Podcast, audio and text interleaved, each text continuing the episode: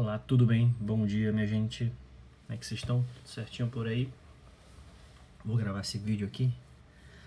Gravar ao vivo mesmo, formato de live para para já ficar salvo no IGTV, no IGTV, para sempre que alguém tiver dúvida sobre isso, sobre tela e bebê, para sempre que alguém tiver dúvida sobre o porquê que a gente deve evitar ao máximo de expor as crianças, principalmente as pequenas, às telas, para que sempre que alguém tiver essa dúvida, corre lá no, no IGTV, corre lá no GTV, assiste e lembra o porquê que a gente deve evitar essa exposição para as crianças, tá bom? Eu não vou entrar muito em, em, em não vou me aprofundar muito na teoria, vou, vou ser bem prático, né? Vai ser um vídeo curto para a gente saber o porquê que a gente deve evitar, né? E aqui não, é, sempre que a gente fala sobre isso, algumas mães ficam é, é, eufóricas, né? Com, ah, mas aí eu me sinto culpada e tal. Isso não é para fazer ninguém se sentir culpado, não, tá bom? A gente sabe que a rotina é, de cada pessoa, de cada família tem a sua peculiaridade, tem suas dificuldades únicas, né? Tem, eu sei que tem gente que passa muito perrengue, né? Muitas mães que um, dois, três filhos sem ninguém para ajudar, ainda mais na pandemia e às vezes não vê, não vê uma luz no fim do túnel e só vê uma saída, que é jogar o guri ali na frente da televisão, na frente do tablet e fazer o que tem que fazer. Mas essa, essa esse vídeo, essa live é, é para dar energia para a gente buscar outras alternativas, porque existem, claro que existem, né? É, afinal, né? Quantos anos tem o YouTube? Quantos anos tem a internet banda larga? Quanto tempo, há quanto tempo existe a, a a, a, o né, celular, tablet em geral. Enfim, como que era feito antes? Né? Tinha formas, né? existem formas, existem saídas que não são fáceis, não, não, não brotam do dia para noite para gente, mas esse vídeo é para isso. É para a gente saber os reais prejuízos a médio e curto prazo que a exposição precoce às telas pode trazer para o nosso bebezinho, para nossa criança, não para a gente ficar com peso no coração e ficar se sentindo culpada, etc e tal. Pelo contrário, mas para a gente ter um combustível, ter uma motivação para pelo menos, pelo menos na nossa rotina diária, tentar migrar, tentar migrar para outro lado, tentar migrar na direção de buscar outras alternativas, tá bom? Então já começo até falando o seguinte para vocês. Eventualmente, eventualmente, eventualmente, em algumas ocasiões específicas, eu acabei tendo que expor o meu filho, o mais velho, né? Antes dele, ter, antes dele completar dois anos, à tela, né? Situações específicas onde eu não via, eu não via a escolha que não fosse isso, né? Então, assim, jogando aqui limpo com vocês, jogando o, o, o jogo como tem que ser jogado, com, com clareza. Às vezes, pode ser que você se encontre numa situação em que é, não acha alternativa mesmo nosso movimento tem que ser simplesmente na direção oposta. Não fazer disso o principal recurso, não fazer disso uma, uma regra, né? Eu tô meio fone aqui, que eu rodei faz pouco tempo, né? Então, desculpem a minha voz. Esse é o movimento. Agora, Diego, que prejuízos o meu bebê de três meses, como a mãe perguntou hoje no, na caixinha, que prejuízos eu posso trazer, a tela pode acarretar para o meu filhinho, para minha filhinha? Vamos lá. Vou ser bem, bem direto aqui. Vou pegar pelo menos quatro aqui. Primeiro, primeiro, a cabecinha do bebê, ah, ah, ah, o sistema nervoso do bebezinho não tem capacidade, não tem maturidade de abarcar esse tipo de estímulo. Né? Eu gosto muito de fazer uma seguinte analogia. Para um bebê, principalmente um bebê pequeno, que fica exposto meia hora, uma hora, uma hora e meia por dia a galinha pintadinha no tablet ou na TV é um pouco parecido, a grosso modo, é um pouco parecido com você, 22, 23, 30, 33 anos, ficar o dia todo numa rave, de, do lado daquela caixa de som de 3 metros, é, com aquelas luzes psicodélicas bem na sua frente. Como é que você sai disso? Né? Não sou fã de rave e não, não frequentava. Nada contra quem frequenta ou frequentava, mas é para se, ter, se ter ideia do tipo, né, da qualidade e da quantidade de estímulo que a gente está jogando para um bebezinho que não tem uma estrutura para receber isso, para recepcionar isso. Né? Então, o que, que se faz na cabeça do bebezinho? né? até, até das crianças maiores, dependendo da quantidade. Isso, consequentemente, esse estímulo, para ele, por natureza, já é, um, já é uma hiperestimulação. Né? Isso o deixa inquieto, o deixa agitado, hiperestimulado. Isso, com o passar do tempo, vai tirando dele a capacidade dele desfrutar o ritmo natural da vida, né? o, o, o, ritmo natural das coisas habituais. Né? Isso vai deixando ele agressivo, vai deixando ele mais impaciente. Beber, por natureza, já, já não tem paciência, né? é algo que é uma faculdade que, que ele tem ainda a desenvolver, que a gente vai ajudando, mas quando a gente expõe ele ao ritmo da tela, com aquela intensidade de estímulo, que o cérebro dele não consegue abarcar, não consegue lidar com isso, naturalmente a gente vai deixando esse bebê mais agitado, mais inquieto, mais, entre aspas, ansioso, né? E, por vezes, ele vai ficando agressivo, né? É só quem, quem, quem por algum motivo é, é, vivencia isso na rotina, um bebê que frequentemente está exposto à tela, já viu isso. Quando a gente tira a tela do bebê, tira a tela da criança, ele fica agressivo, ele, ele, ele quer voltar para aquilo com muita avidez, né? Então, primeiro motivo para a gente evitar ao máximo, a cabecinha do bebê não suporta essa frequência de estímulo. Para ele é, é muito estímulo, é, uma, é, é um tipo de hiperestimulação que vai afetar no comportamento dele, na parte intelectual, na parte como ele, como ele se desenvolve, na parte cognitiva até. E junto a isso, junto a isso, tem uma questão muito importante, né? tem uma questão muito importante. O bebê, né? O bebê, é, ele está numa fase onde ele está aprendendo tudo e ele aprende através é, da interface, digamos, 3D, né?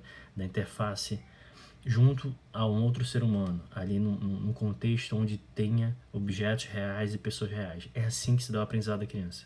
Né? Ah, mas o meu bebezinho, ele aprendeu o que é azul vendo o tablet, ele aprendeu a, a contar até 5 vendo o celular. Legal. Fosse com um ser humano, ele aprenderia o dobro. Entendeu? Essa, essa é a regra mais ou menos. A experiência de aprendizado do bebê, da criança pequena, se dá sempre no âmbito real, da realidade, naquilo que ele consegue tocar, cheirar, pegar, não apenas visualizar.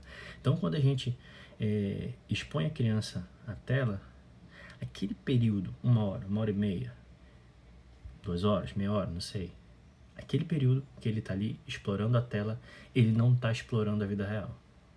E é um tempo que a gente vai desperdiçando, é um tempo que ele poderia estar. Tá explorando as panelas da sua cozinha, explorando a gaveta do seu criado mudo, explorando o armário da sala, como o Romeu faz aqui com o Tomás.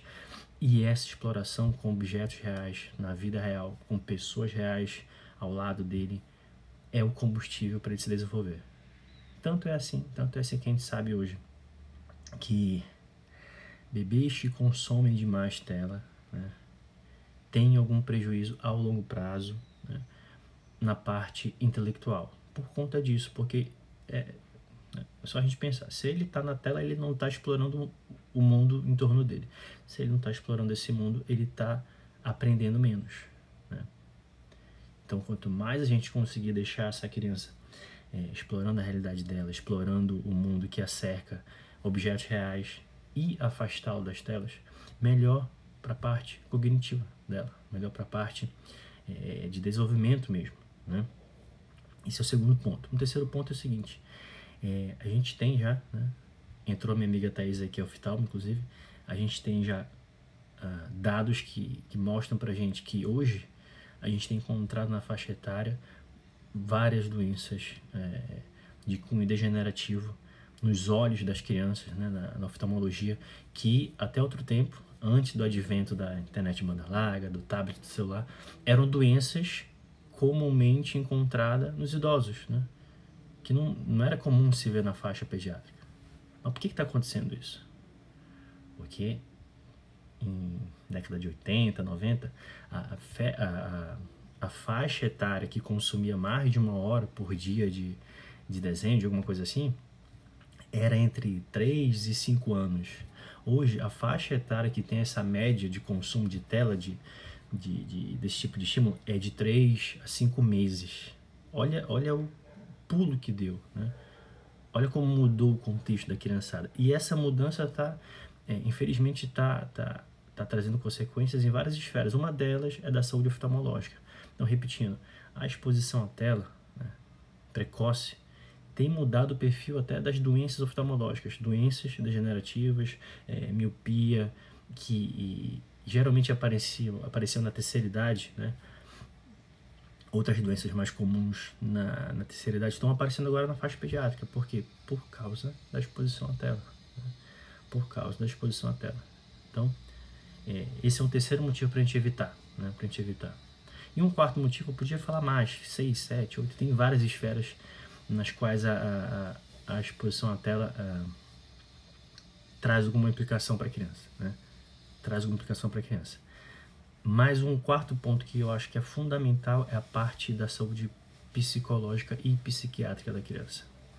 A gente tem visto, a gente tem visto que nos últimos anos várias doenças que também eram comumente vistas em adultos, adultos jovens ou idosos, estão começando a borbulhar na faixa pediátrica. Né? Doenças psiquiátricas, doenças como depressão, ansiedade, é, transtornos do humor, bipolaridade é, e até adicção, né? até o vício, até a, a, a composição de cenários em, em, em, que a criança fica viciada na tela. Tem um estudo que não me recordo a data, mas não é muito antigo, né? que, que sugere o seguinte para gente.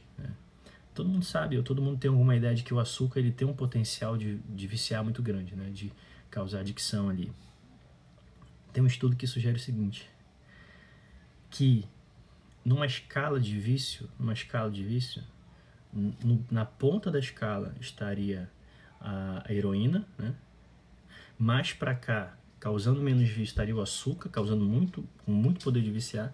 E entre esses dois já teria indícios de que a tela, né, estaria nessa pontuação, nessa nessa posição na escala, ou seja, com um alto poder de viciar, de deixar a criança condicionada à, à, à dependência da tela, né? a ser dependente. Isso, assim, é, eu sei que vocês não precisam de ler estudo para isso, né? ler artigo científico para ver isso na vida de vocês. Todo mundo, todo mundo já viu uma criança de 1, 2, 3, 4 anos na família, na vizinhança, é, que está sempre vendo desenho e quando a mãe tira o tablet parece que ele vira um, um mini pitbull, né? Todo mundo já viu isso, né? Todo mundo já viu. Isso é, em algum grau, é, a influência psicológica e até em algum nível psiquiátrica que a, que a exposição à tela traz para a criança. Pode viciar? Digo, pode. Simples assim, né? Pode, lá na frente, aumentar a chance de quem tem alguma, algum traço genético é, que predispõem a depressão, a transtornos do humor, ansiedade, bipolaridade, pode desencadear, pode aumentar essa chance, a exposição dela? Pode, pode. Então, olha só, falei aqui pelo menos quatro motivos, quatro argumentos para a gente. Repito, repito o que eu falei no começo. Não é para você se sentir culpada, se sentir a pior mãe do mundo, é, né, ficar se lamentando. Não é para isso, né? não é para isso que a gente está aqui mas é sobretudo para você pelo menos duas coisas, pelo menos ter ter noção, ter ideia de para onde você deve é, olhar, para onde você deve caminhar, né? Para que sentido você deve fazer as suas escolhas e, e, compor o contexto ali, o ambiente da criança, né? Porque é simples, se você tem ideia desses prejuízos que eu mencionei, naturalmente você vai no mínimo evitar. E assim, falando português bem claro com vocês, tudo bem que às vezes você não encontre saída e a criança acabe né, ficando ali na tela mesmo, porque o nome disso é vida real, faz parte, né, faz parte. Desde que isso não seja na sua cabeça, no seu imaginário, a única solução ou a principal atividade da criança.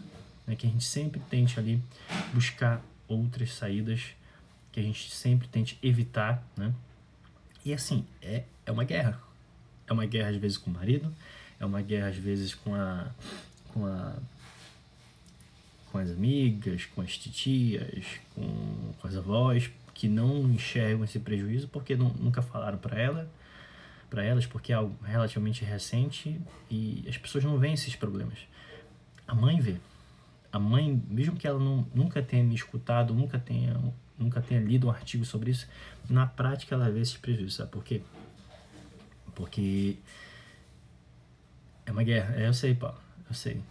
Mas a gente só consegue combater nessa guerra quando a gente tem recursos. E os recursos se chamam conhecimento. Quando você sabe o prejuízo, a, a sua sogra, a sua mãe, o seu marido pode, ele pode até falar o que ele quiser e discordar, mas você vai estar convicta de que está fazendo melhor e vai ter energia para lidar com isso. Mas, sobretudo, a, a vida prática, a vida real mostra mostra mais do que qualquer artigo para gente. Né? Então, eu encerro até com um exemplo aqui. Faça o teste, né? Faça o teste. Observe sua criança, seu bebê, como ele fica no dia que ele vê tela e como ele fica no dia em que ele fica zero exposto a tablet e celular. É impressionante a diferença. É impressionante. Né? A criança fica mais harmoniosa, ela fica mais obediente, fica mais serena, fica menos irritada, fica menos imediatista, fica menos agressiva, dorme melhor. Né? Eu poderia fazer uma live só sobre o prejuízo do, das telas no sono. Né? Ele por si só é um prejuízo gigantesco. Né? Tem, tem colegas na pediatria que até falam hoje o seguinte: ó, até que se prove contrário, seu bebê que já poderia estar dormindo ali depois dos 3, 6 meses, poderia estar dormindo melhor. Se ele não dorme bem, se ele dorme muito mal, acorda, sei lá, 6, 7 vezes à noite, sem motivo aparente, até que se prove contrário, é por causa da exposição à tela. Né? Eu não vou me aprofundar nisso agora. Como eu falei, daria uma outra live só isso. Né? Uh, esse estímulo ele afeta a melatonina, afeta, agita a criança, deixa ela é, inquieta à noite, difícil de adormecer, difícil de manter um sono, mas enfim, é um, é um quinto pilar aí que, que a gente poderia trazer depois para uma outra, uma outra live. Mas é só olhar para a criança, né? Faça um teste, não precisa, né? Precisa, precisa ficar refém da, de artigos e, e textos teóricos sobre isso. Façam o teste. Comparem um dos dias da criança sem tela com o dia que você, por necessidade, por escolha sua, isso não cabe a mim né, julgar ou, ou né, decidir, isso é sempre uma escolha dos pais, mas faça, faça comparação dos dias em que a criança acaba vendo o desenho mais, acaba vendo o mundo bita, uma galinha pitadinha, e do dia que ela fica só com você ou com você e explorando as coisas e com os brinquedos, mas sem tela. Faça comparação. É outra criança. Em regra, é outra criança. Isso é tão verdade, isso é tão forte que mesmo o Tomás, que já tem quase três anos, ele, ele quase não viu tela até os dois anos. Como eu falei no começo da live, tinham, tinham exceções que eu acabava tendo que, que conceder, mas mesmo depois de dois anos, né, eu nem falei aqui para vocês, mas a, a orientação é, oficial é zero telas até dois anos, depois você vai oferecendo pouco a pouco. Mas mesmo Tomás hoje com quase três anos, todos os dias, todos os dias que a gente abre alguma sessão para ele, tem um desenho que ele assiste hoje, que ele gosta muito. E assim, tem até um, é até um momento é, que cria uma, uma memória afetiva pra gente, que é Toy Story, né? Enfim, e só um, porque os outros já são muito pesados para criança da idade dele.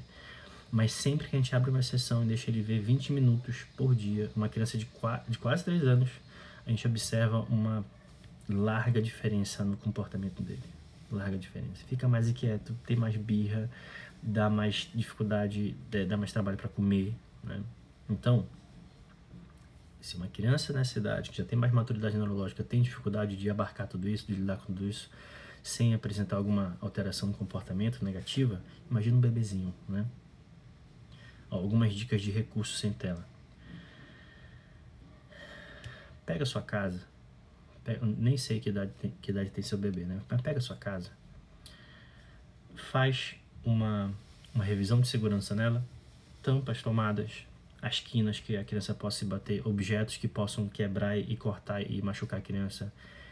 Faz essa revisão de segurança e após isso deixa ela solta, livre, livre para explorar, explorar o armário, como o, o Romeu explora com o Tomás o armário aqui debaixo da TV da sala, que você vai se surpreender com o seguinte: tudo chama a atenção da criança. Tudo é interessante para a criança se a gente deixar, se a gente permitir. É claro, para uma, uma criança no nosso contexto de hoje, que tem visto tela, a Dani nasceu, então pronto, né? Então pronto. Já vai, já vai desde, desde o começo é, ele dando bem com isso, deixando ele explorar o, o mundo real, né? O que eu ia falar é o seguinte, para uma criança que, que tem visto muita tela, que tem entrado muito contato com isso, talvez talvez do dia para noite você não consiga fazer isso. Você vai querer mostrar, vai querer mostrar as panelas, vai querer deixar ela livre na, na, na área da cozinha que é segura ali junto a você, no quarto de brinquedos, no, no seu próprio quarto. Ela não vai ter tanto interesse. Por quê? É porque, enfim, eu falei, pra, eu falei no começo, tem, são, são muitos prejuízos. Um deles é o seguinte: a exposição à tela com a imagem pronta para a criança, com a imagem já concreta ali, onde ela não precisa imaginar, isso empobrece a capacidade da criança imaginar as coisas e ter interesse pelas coisas reais. Que para mim, né, para mim, eu particularmente como pai, esse é o maior prejuízo, né? Que é o, o, o que, é a, que é a atrofia da curiosidade da criança, né? Essa atrofia da curiosidade da criança, ela, ela mina muito a motivação intelectual dela. Como é que é uma criança normal, normal no sentido, gente, de que não é muito exposta, né? A tela. Ela olha Chesterton tem uma frase que eu gosto muito. Né? A criança normal, é, não, não fala isso, ele fala uma criança de, para uma criança de, de, de, de 12, 11 anos, ele olha para uma porta e ele, e ele pensa que possa entrar por ali alguma coisa ruim, né? No imaginário dele. Para uma criança de 2, 3 anos, ele olha para a porta e ele já vê um monstro. Ele já vê um, um, um, castelo, ele já vê um, mil possibilidades. Isso é, isso é o natural da criança, olhar para as coisas, olhar para esse mouse, olhar para a caneca e ver um mundo de possibilidades dentro da imaginação dela. Isso é o habitual da criança, isso é, o, o isso é da natureza dela. E digamos, é, é essa natureza dela né, que a gente tem que explorar a natureza, a capacidade e o interesse natural dela por tudo. Por quê? Porque tudo, tudo é, aflora a curiosidade dela, se a gente deixar. E como é que a gente deixa? Permitindo que ela fique mais tempo solta, solta no sentido de é, é, com essa possibilidade de, de, de, alcançar as coisas, mesmo que seja no nosso colo e tal, pegar as coisas, manipular, e limitando o contato dela com aquilo que atrofia essa curiosidade, que é a tela com a imagem pronta. É só você pensar o seguinte: quando ela vê um desenho, ela não precisa imaginar nada. A imagem já está já tá entregue para ela, já está feita ali, já está composta, já está formada. E ela só tem que recepcionar aquilo na cabecinha dela. Quando ela vê um objeto, um brinquedo que seja, ela vê aquilo e ela tem que construir as imagens, as possibilidades na cabecinha dela. Né? Ela tem que fazer esse exercício e quando ela faz isso, as possibilidades são infinitas. Né? E ela vai explorando e fortalecendo a capacidade de imaginar. Né? E qual o ponto final disso? Qual é o, o, o fim da linha? É, né? é quando você vai oferecendo isso, vai limitando as telas, vai oferecendo essa realidade para a criança. O ponto final disso é o seguinte: é tudo que tiver no entorno dela, na sala, na cozinha, no quarto, tudo, tudo, qualquer objeto é o suficiente para ela ficar é, interessada e ficar interagindo. Ou seja, aquela ideia, para a gente fechar aqui, né? Aquela ideia de que a criança precisa de tela para poder ficar, entre aspas, quieta, que quieta também não é da natureza dela, mas essa premissa de que precisa da tela para poder ficar um pouquinho interessada em algo, ela é muito falsa, gente. Ela é muito falsa, muito, muito, muito falsa mesmo. É uma, uma falsa impressão que a gente tem porque a gente ainda não testou o resto. E é isso que eu quero para vocês, olha. É isso. Né? Não quero que vocês façam igual o Diego faz com o Tomás e com o Romeu. Vocês têm um conta de vocês, eu tenho o meu. Né? Mas eu quero que vocês tenham essa motivação de deixar a criança, é, por si só, explorar o que ela pode explorar, ter interesse pelo que ela tem capacidade de ter interesse. Né? Migrando ali para longe das telas para que ela possa, possa é, exercer isso. Né? Sim, ouvir história, ler para ela, né? No começo, o livrinho para ela, para criança ali de 10, 15 meses, o livro por si só já é interessante, porque pela forma, pela cor, ele manipula aquilo. Com o passar do tempo, você vai lendo, ou, ou ela vai apertando os botões que conta a história junto a você ali, é, aí vai só enriquecendo o imaginário dela, vai só enriquecendo o contexto. Né? Tem os livrinhos aqui em casa, é, que, por exemplo, eles duraram uns dois anos que desde o ano de idade o Tomás é, é o do Peter Pan e o do Pinóquio. Desde, do, desde o aninho o Tomás é, a, gente, a gente lia para ele. No começo, obviamente, não fazia muito sentido, só as cores interessavam, os personagens, ele não sabia o nome, mas com o tempo vai ficando cada vez mais interessante. Conforme a criança vai é, é, ganhando habilidades intelectuais, vai ficando mais interessante. Né? Então começa assim, só vendo história, só mostrando. O Romeu está nessa fase. Toda vez que ele vai dormir à noite, a Gabi pega ele para ler, lê o livrinho das orações é, para criança, que é bem colorido, bem interessante, bem bonitinho. Hoje o interesse dele é na cor, é nas figuras, nas crianças que ele vê ali em desenho e na voz da Gabi. Com o passar do tempo, ele vai tendo mais ferramentas e vai ficando mais interessante. Né? Ele vai começando a perceber que há nuances nos personagens ali, na história, no enredo, ele vai percebendo que tem um enredo. Né? E vai pouco a pouco. Não espere que isso brote do, do dia para noite na criança. Tá bom? É com o tempo que isso vai, isso vai crescendo, essa capacidade nela. E, de novo, né, a tela vai sempre puxar ela na contramão disso. Tá bom, gente? Sempre que alguém tiver dúvida, eu vou deixar salva essa live. Sempre que alguém tiver dúvida, pô, estão tão me perturbando aqui para eu deixar meu bebê de 10 meses ver, ver desenho, porque todo mundo vê, então não sei o que fazer, não sei como argumentar. Corre para cá, corre para esse vídeo, corre para essa, essa live que vai ficar salva para você ter ferramentas para ter disposição para fazer aquilo que é melhor para vocês. Né? Porque no fim, no fim, no fim, isso é melhor para vocês, não só para o bebê. Para vocês também, porque o bebê vai ficar mais pacífico, vai ficar mais tranquilo, vai ficar mais sereno dentro do temperamento dele, vai ficar mais calmo, vai comer melhor, vai dormir melhor. Quem que ganha com isso? Né? Todo mundo. Todo mundo. Mas essa guerra aqui tem que comprar a gente. Pelo bem da criança e pelo nosso bem. Tá bom, minha gente? Vou botar agora. Gostaram? Quem gostou? Quem achou interessante? dá um print, joga nos stories e, com, e dá sua opinião, né? Se gostou, se não gostou, se achou ruim, se achou que eu viajei da maionese, fica à vontade, mas dá o print, joga no story de vocês e me marca lá pra gente fazer que as pessoas tenham acesso a isso. Muita gente não não concorda, não acha que é exagero, porque não sabe disso, não tem ideia disso. Nunca ouviu falar, porque foi criado vendo desenho. Mas muita gente que foi criada vendo desenho esquece do seguinte: na nossa época, desenho tinha hora. Né? Tinha hora marcada. Né? na TV Colosso, no programa da Xuxa, num, num, programa específico ali, no horário tal, uma vez por dia e acabou. E não era quando a gente era bebê. Tá bom, gente? Então fiquem com Deus. É, até a próxima e beijão.